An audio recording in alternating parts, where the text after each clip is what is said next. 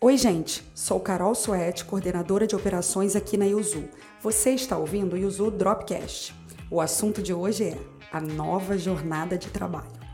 Adaptação do trabalho à distância no novo hoje. Não importa mais onde o profissional vive ou trabalha. Hoje, o importante é o que ele sabe, produz e se organiza para levar novas soluções para sua empresa.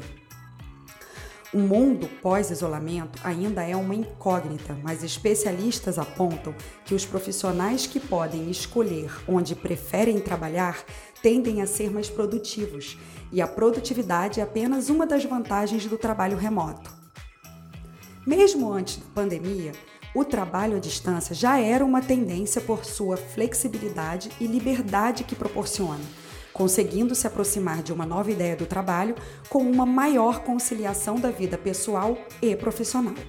Inevitável é entendermos que foi com a chegada do coronavírus que esse movimento foi reforçado, obrigando empresas a colocar em prática algo que já estava acontecendo por aí. Como toda mudança, existem os prós e os contra, que aos poucos vão sendo descortinados nesse processo. Automatização, inteligência artificial, big data e toda a tecnologia disponível estão sendo fundamentais, mas obviamente as habilidades humanas não deixarão de existir. O lado socioemocional, a criatividade, autogestão, perfil empreendedor são algumas características cada vez mais valorizadas nesse movimento rumo ao amanhã. Felizmente, estamos vendo que é possível liderar equipes à distância com processos, cultura organizacional, ferramentas e comunicação adequada. Porém, alguns estudos apontam para o aumento dos chamados burnouts e doenças relacionadas ao estresse. Burnout é um estado de esgotamento físico e mental cuja causa está intimamente ligada à vida profissional. Segundo estudos da World Economic Forum, o mau humor e irritabilidade se destacam entre os comportamentos mais comuns, além de insônia, exaustão emocional e ansiedade. Incerteza, estresse e a rotina com as novas tarefas fazem nosso cérebro funcionar fora de sua zona de conforto. É um contexto desafiador e refletir sobre a gestão de tempo se torna fundamental. Anota aí o que você e sua equipe podem fazer para melhorar o home office.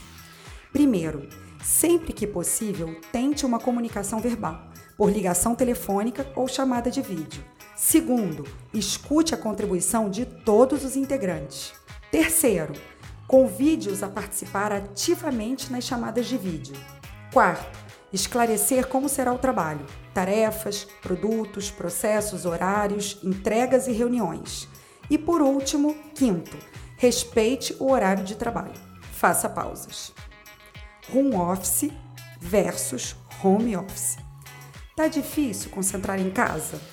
Tem uma reunião que precisa de um espaço calmo e silencioso que às vezes não rola se tratando de home office com casa cheia?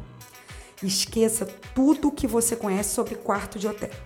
No lugar de cama, mesa, cadeira, sofá, internet, enfim. Diversificar em tempos de crise se faz mais que necessário.